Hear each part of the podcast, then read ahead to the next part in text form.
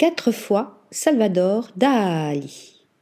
Treizième film du prolifique Quentin Dupieux, dont la carrière de cinéaste a maintenant largement dépassé en envergure celle du musicien, connu sous le nom de Mister Oiseau, Dali est un hommage façon lettre d'amour surréaliste à la personnalité folle du peintre légendaire, trop grande pour un seul homme, et donc incarnée par plusieurs comédiens.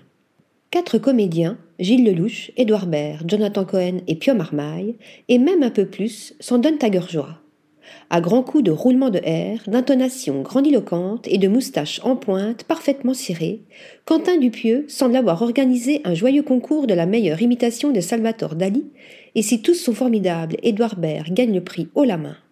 Comme l'annonce son titre, où la multiplication de la première voyelle joue aussi sur cette exagération, Dali est autant un film sur la figure de Salvatore Dali que sur le personnage médiatique que le peintre s'est créé.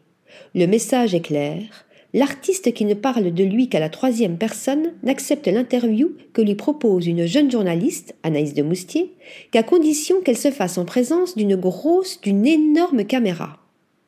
L'individu pourrait sembler antipathique, mais le jeu est tellement ouvertement outrancier qu'il en devient au contraire sympathique et très drôle. Le Dali de Dupieux s'amuse à rappeler qu'il est tout sauf banal, comme si le protagoniste de la télévision que tous les Français connaissent était la dernière œuvre du maître surréaliste. Évidemment, le film est un hommage du disciple à son professeur, car depuis son premier long métrage non-film 2001, Quentin Dupieux s'inscrit évidemment dans l'héritage des œuvres surréelles et ludiques inspirées comme des rêves de Salvatore Dali.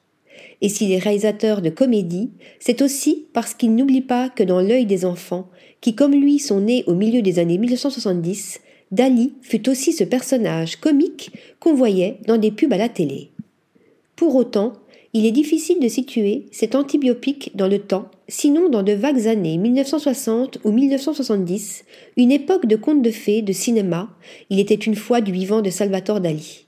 Ainsi, les divers acteurs campent l'artiste à différentes époques et tout en même temps, comme si le temps avait fondu, comme les montres molles de la persistance de la mémoire, l'œuvre certainement la plus fameuse du peintre.